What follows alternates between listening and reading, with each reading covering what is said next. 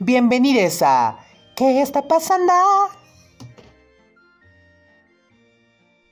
La vida intelectual en México estaba dominada por la pintura. ¿Te cae, Pablito? Por supuesto, Jesús. Yo andaba viviendo en la década de los cuarentas. Bueno, no la década completa, solo tres años, de 1940 a 1943. Ah, bueno, bueno, sí te creo, ¿eh? Pero ¿qué andas haciendo por aquí? Si el chismecito que tengo hoy no es sobre ti, sin ofender. No hablarás de mí, pero sí de una de mis amistades. Ah, qué bueno que lo mencionas. Pues así es, Ricardo Eliezer Neftali Reyes Vaso Alto. Ay, perdón, corrijo, Pablo Neruda. Chamaques, ya sé que andan por ahí y ya escucharon que ando echándome una platicadita con Pablito. Pero hoy no hablaremos de él, pero sí de una de sus amistades como ya escucharon. ¿Ya se imaginan de quién? Les voy a dar una pista.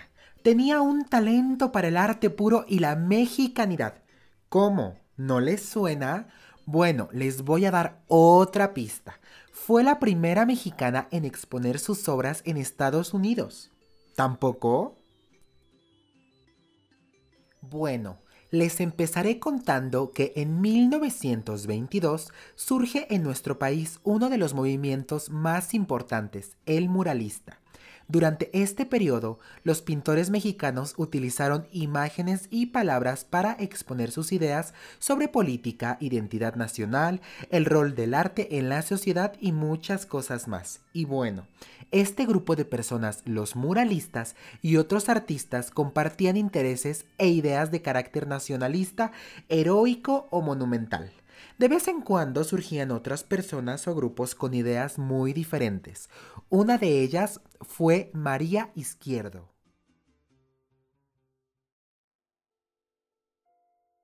Así es, chamaques. Hoy les contaré un poquitín sobre esta excepcional pintora mexicana.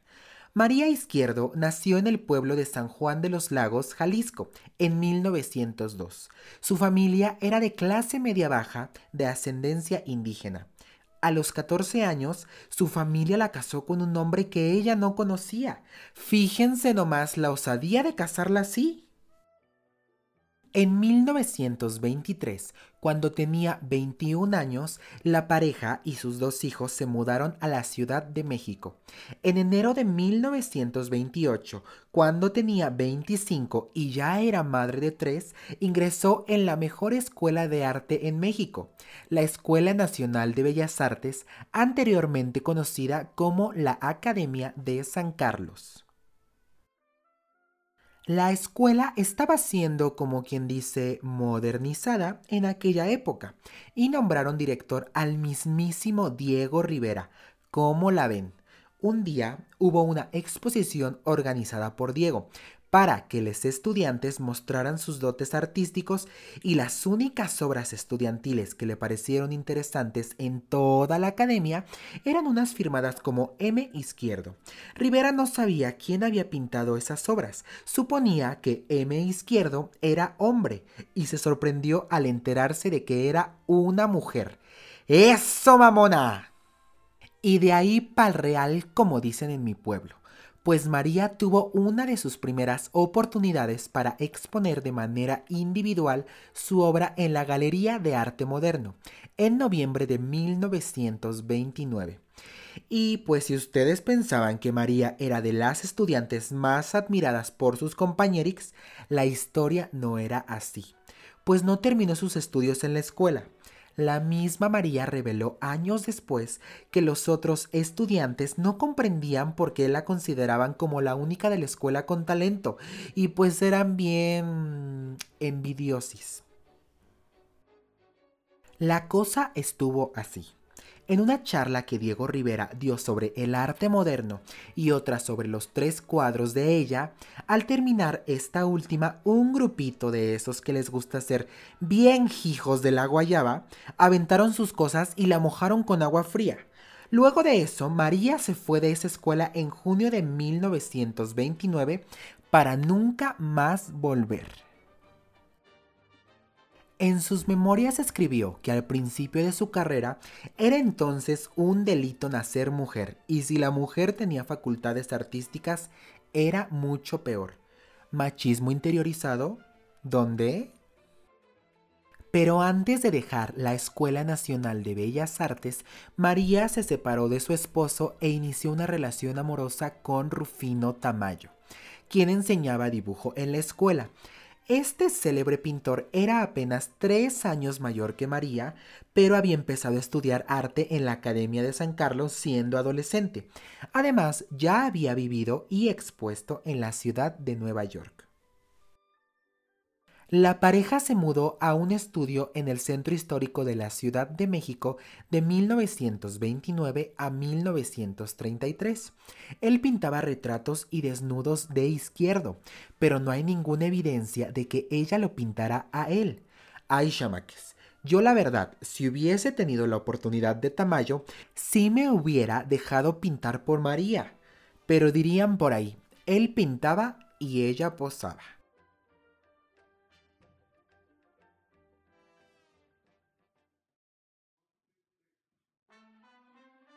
En el otoño de 1930, Izquierdo y Tamayo viajaron juntos a Nueva York para exponer su arte. Ambos mostraron obras en la enorme exposición Mexican Arts, organizada por René de Harnoncourt para el Metropolitan Museum of Art. Sí, el mismo donde se hace esa gala bien exclusiva a la que invitan a algunos artistas. María también tuvo una exposición individual en el Art Center, donde tres años antes Tamayo había mostrado sus cuadros. Ahí expuso 14 pinturas, imágenes de personas, desnudos, paisajes, arquitectura y naturalezas muertas. El Art Center la presentó como la primera mexicana que mostraba su obra en los Estados Unidos. Fíjense que María también escribía sobre sus viajes y en sus memorias inéditas, por extraño que parezca, ella no habla de los museos o de las galerías. Ella escribió sobre el parque de diversiones en Coney Island. El viaje a Nueva York duró poco más de un mes y ocupó su tiempo en visitar museos, exposiciones, salas de conciertos, teatros, los tan emblemáticos rascacielos, el barrio de Harlem, los parques, jardines y zoológicos, además de Nueva Jersey, el acuario, hasta el circo y por supuesto Coney Island con su feria monumental, montañas rusas, juegos y los famosos fenómenos humanos como la mujer gusano, los hombres más chicos, grandes, flacos, gordos, altos, etc. No cabe duda que María aprovechó muchísimo su viaje en la ciudad más grande del mundo. Y es que este viaje le sirvió de inspiración porque en 1932 empezó una serie de más de 50 imágenes circenses que hizo por casi 20 años. Este tema fue uno de los más recurrentes en toda su carrera. Pintaba artistas individuales que casi siempre eran mujeres. Ella quiso dar el protagonismo femenino en sus obras, lo cual era muy raro en esos días.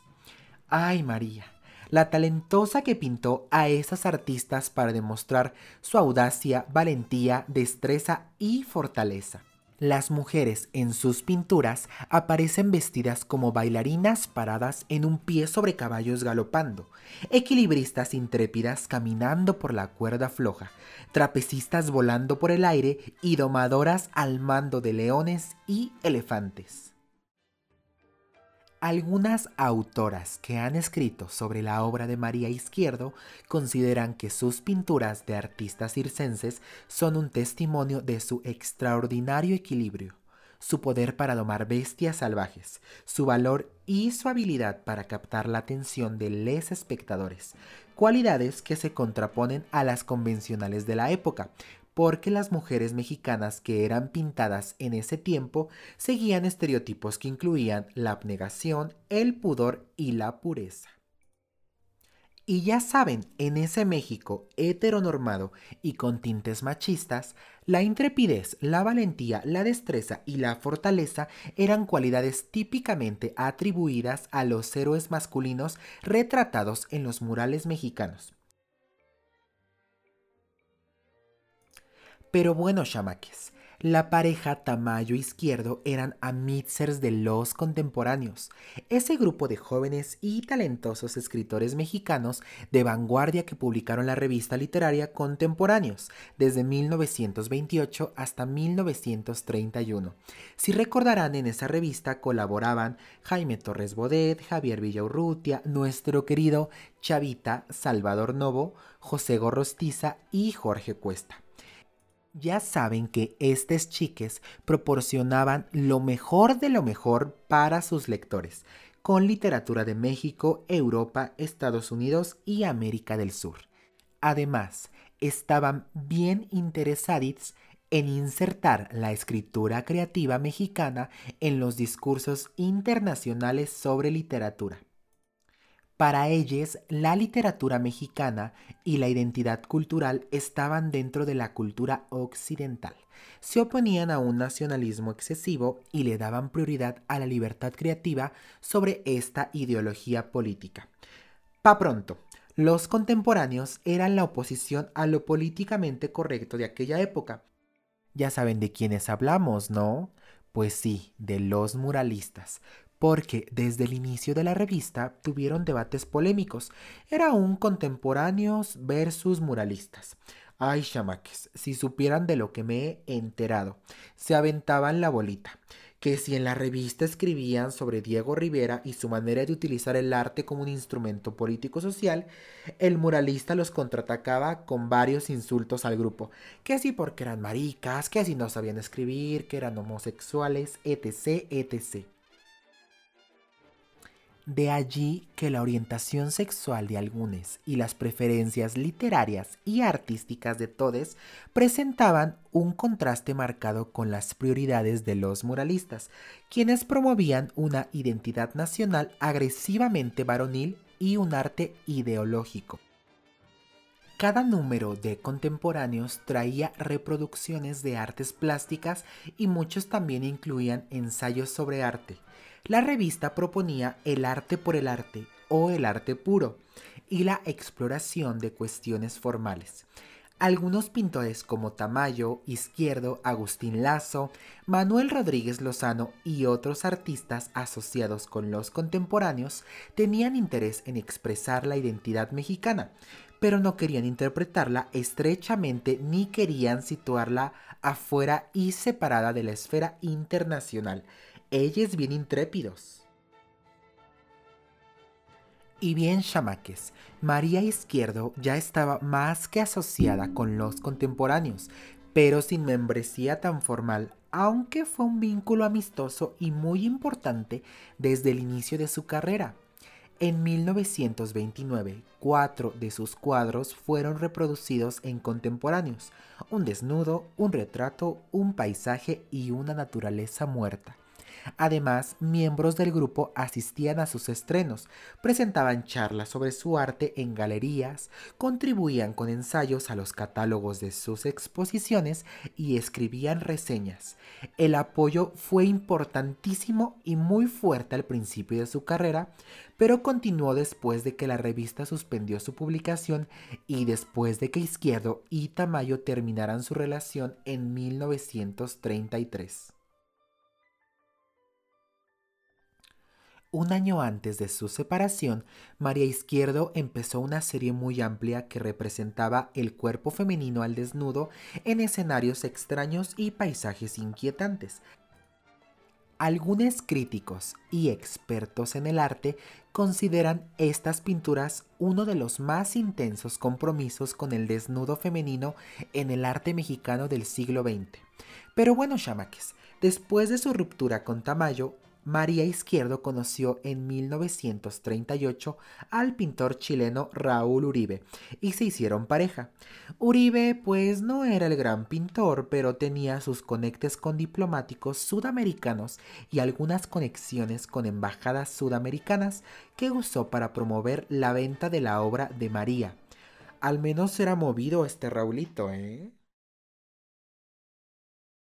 Y al año siguiente, estrenando relación y como preludio de un nuevo comienzo en su vida, como un renacer artístico chamaques, María hizo algunos cambios en su arte. sus pinturas se volvieron más brillantes y vivas, las figuras más claramente definidas y comenzó a usar óleo sobre tela con mayor frecuencia. Continuó pintando la mayoría de los temas que siempre había pintado, pero dotó más de ellos con rasgos evidentemente mexicanos. Por ejemplo, alrededor de 1942 comenzó una serie de paisajes que incluían trojes. Los cuadros representaban jardines rurales en el estado de Morelos. Y ustedes se preguntarán, pues ¿cómo sabes eso? Pues si yo hubiese sido parte del público mexicano de esa época, los hubiese identificado muy fácilmente gracias a las referencias de la pintora. María Chamaques siempre le dio el protagonismo a la mujer, de hecho, una de las trojes que pintó hace referencia a la forma de reloj de arena que evoca a la cuerpa femenina. ¿Qué tal?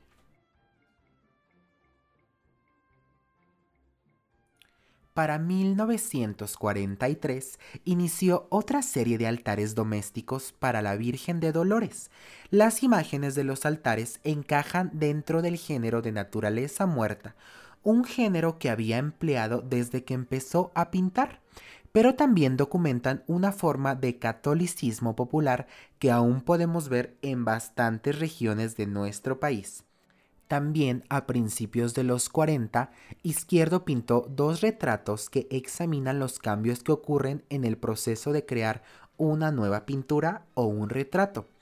En Retrato de Henry de Chatillon de 1940, pintó a su buen amigo modisto que diseñaba vestidos y sombreros para mujeres. Este hombre se atrevió a posar para su amiga, no como su ex, Rufino Tamayo. En la pintura, Henry viste un claro traje tropical, sostiene un sombrero del sureste de México y está sentado frente a un árbol en flor y un maguey. El hombre retratado en el lienzo del caballete ahora lleva el sombrero, tiene puesta una camisa azul y al fondo se ve una vegetación distinta. El sombrero tiene un significado especial, pues Chatillon utilizó los mismos materiales, paja y hippie japa, y formas parecidas en algunos de sus diseños para sombreros de mujeres. Así, la inclusión del sombrero en el retrato también se refiere a las transformaciones que ocurren en su propio proceso creativo. Estos nuevos temas insertan una fuerte presencia femenina en el discurso sobre la mexicanidad, y lo más interesante es que la mano de izquierdo sosteniendo una brocha entra en la composición de la pintura, y es súper identificable por el esmalte rosa que revela que una mujer era la artista encargada de esa obra. María Izquierdo es parte de un distinguido grupo de pintores del siglo XX cuyo arte examina la naturaleza de la representación. En septiembre de 1943, Izquierdo expuso en el Palacio de Bellas Artes 70 obras creadas entre 1939 y 1943. Esta colección, que era un poco más extensa que la de costumbre en aquella época, tenía reproducciones de tres óleos de 1943, El Huachinango, Paisaje Tropical y Verano, y textos breves sobre el artista escritos por José Luis Cuevas, Luis Monasterio y Pablo Neruda. Y aquí es donde entra Neruda, pues escribió Adiós a María Izquierdo un poco antes de regresar a Chile.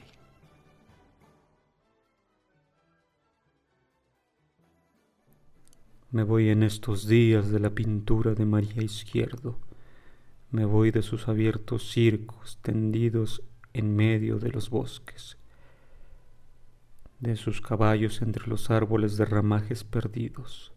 Me voy. Me voy de México. Y como Pablito fue su amigo, le pintó un pequeño gouché titulado Tributo a Pablo Neruda de 1943, que representa a dos artistas circenses sosteniendo un ramo de flores bajo una cinta roja con las palabras para Pablo Neruda. Entre las dos figuras hay símbolos de las artes, arriba hay un libro que alude a la poesía de Neruda y al fondo se ven los nevados de Chile. ¿Y se acuerdan de su enamorado chileno? Pues en febrero de 1944, Raúl Uribe, con quien todavía no se había casado, volvió a Chile solo. María lo siguió después de convencer al entonces secretario de Educación y su amigo personal Jaime Torres Bodet que la designara embajadora del arte mexicano en Perú y Chile emprendió el vuelo a tierras sudamericanas entre el 9 o 10 de mayo de ese año, llevando un sombrero diseñado para ella por Chatillon, para que vean que tenía sus ventajas ser de un diseñador. Su viaje incluyó paradas breves en Guatemala, Panamá, Colombia y Perú camino a Chile, y un tiempo adicional en Perú al regreso. Originalmente pensaba exponer su arte en Lima antes de viajar a Santiago, pero sus cuadros no habían llegado, así que después de pasar unos días conociendo artistas y mirando colecciones particulares, siguió hacia el sur. En Santiago se reunió con Raúl y conoció a su familia por primera vez. Se casaron en una ceremonia íntima y como sus pinturas tardaron varias semanas en llegar a Chile, durante la espera pintó unos óleos. Para el 19 de junio de 1944 ya estaba todo listo para su primera exposición individual en Sudamérica en el Ministerio de Educación en Santiago. Allí mostró 24 pinturas y en la recepción estaba nada más y nada menos que Neruda, quien leyó su poema Bienvenida a María Izquierdo.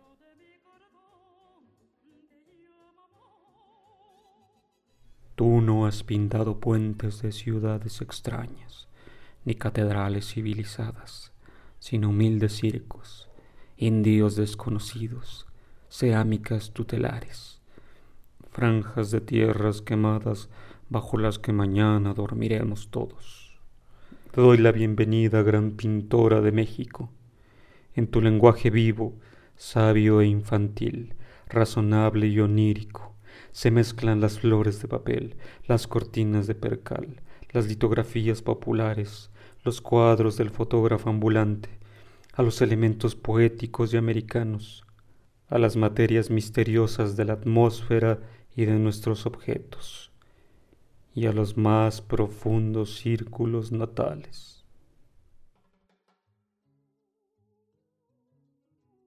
María Izquierdo tuvo tres exposiciones individuales más en Chile, en el Palacio de Bellas Artes en Santiago, el Centro Español en Temuco y el Círculo de Prensa en Valparaíso. A mediados de agosto, después de aproximadamente tres meses en Chile, María y su ahora esposo Raúl Uribe volaron a Lima. Una semana después, su exposición individual se estrenó en el Instituto Cultural Peruano Americano, donde mostró 36 obras, 10 acuarelas, 12 gouchés y 14 óleos, entre ellos Autorretrato con rebozo rojo de 1940, Paisaje de la Tierra de Emiliano Zapata y un retrato de José Sabogal titulado Retrato del pintor Sabogal, que nunca ha sido reproducido. Después de que Izquierdo y Uribe volvieron a la Ciudad de México en septiembre, ella escribió una serie de artículos sobre el viaje, que fueron publicados en 15 entregas en el periódico Excelsior. Izquierdo dedicó un artículo a Guatemala, Panamá y Colombia, un artículo completo y partes de dos más a Perú y todo lo demás a Chile, para que vean que María Izquierdo no solo tenía talento para la pintura, sino para la narración y crónica de los viajes. Ella era toda una influencer de su época. Su parada en Colombia fue en Cali, donde estuvo alrededor de 24 horas y el artículo sobre esta ciudad lo empieza así. El avión aterriza suavemente en la tierra de Asunción Silva y Rómulo Rosso, de Luis Alberto Acuña, Laura Victoria, Clara Inés Agatsky y de tantos grandes artistas y amigos de México. El paisaje de Cali es bello. Estoy ya pisando la tierra de los grandes poetas. Decir Colombia es decir poesía. Decir Cali es decir perfume. Para María Izquierdo, Cali huele a tulipanes y tierra fresca. Hacia el fin del artículo declara. Todo lo que vi en Cali me agradó, pero una cosa no me explico. ¿Por qué a los cafés de Cali solo concurren hombres? ¿Y las mujeres? ¿Se quedan acaso en casita haciendo calceta como en los tiempos de nuestros abuelos?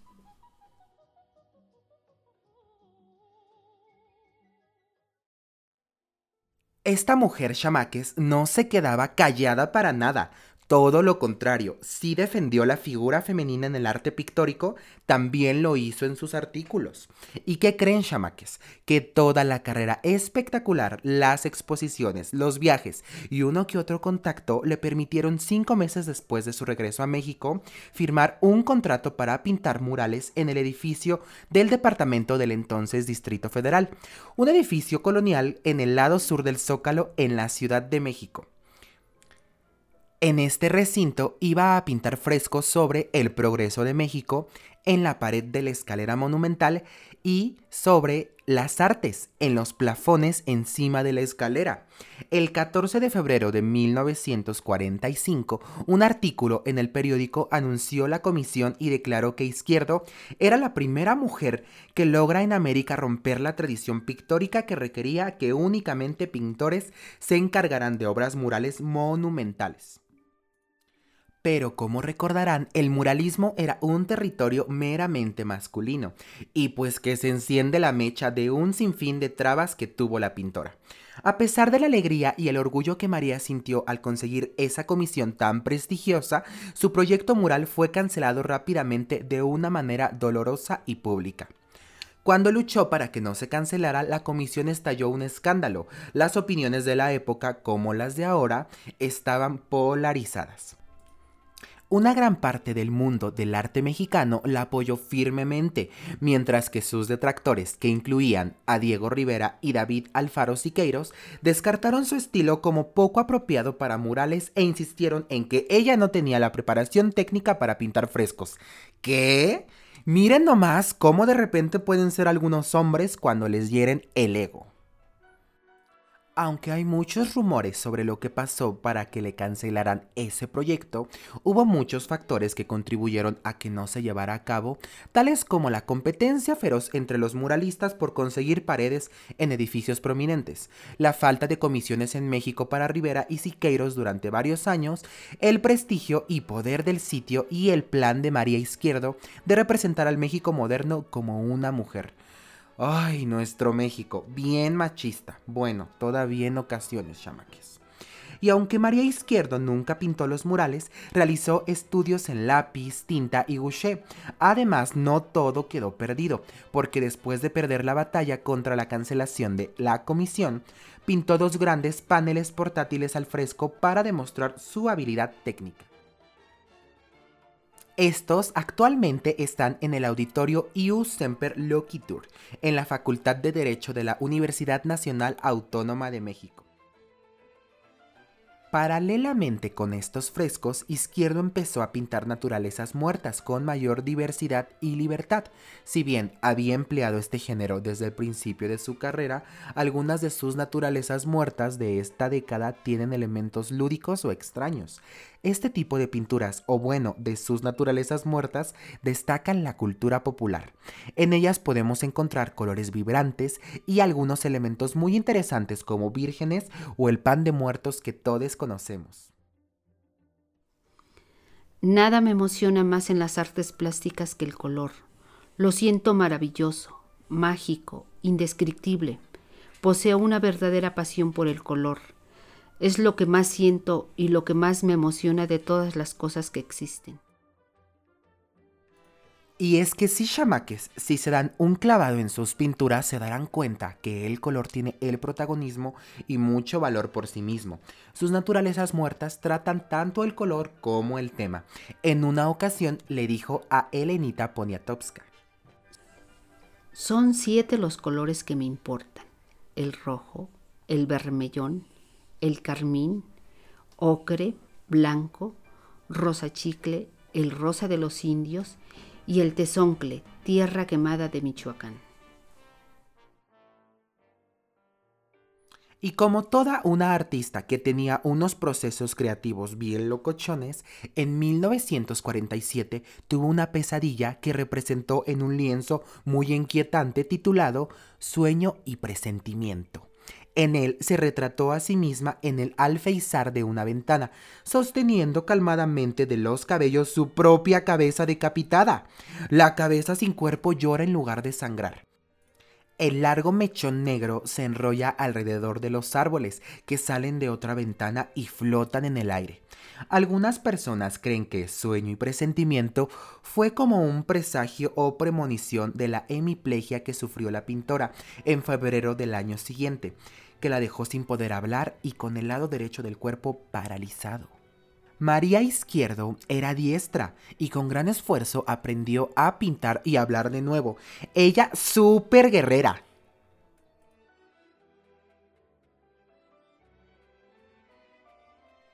Dolorosa con trigo de 1948 es la primera obra que creó durante su recuperación. Sus cuadros más importantes de principios de la década de los 50 son Infancia del País y Viernes de Juguetería de 1952, que debió haber pintado antes de septiembre de ese mismo año cuando tuvo otro derrame devastador.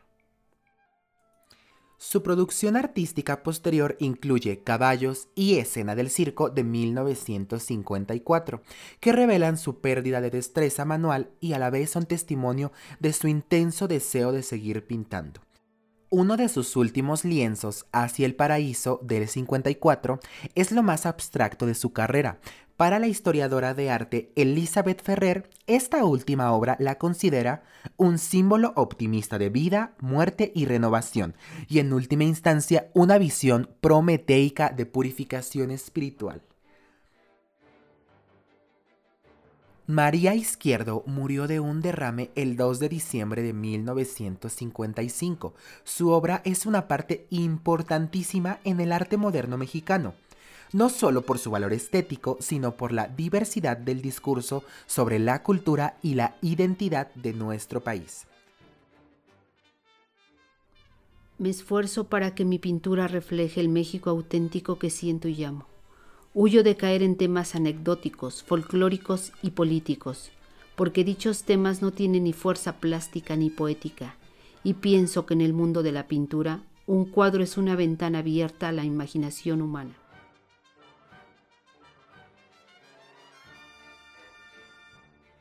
No hay duda alguna que María Izquierdo es una de las mujeres que contribuyó significativamente al arte y a la sociedad mexicana les invitamos a que nos compartan qué obras de esta magnánima artista conocen. Somos promotores culturales comunitarios y nos pueden encontrar en Facebook, Instagram, Twitter, YouTube y su Spotify, SoundCloud y en TikTok. Nos fascina que escuchen este podcast. No se olviden de compartirlo con las personas que les encante el chismecito, como la tía, la vecina, sus amitzers o con quien ustedes quieran, pero díganles que es un chismecito cultural. Nos escuchamos muy pronto, chamaques.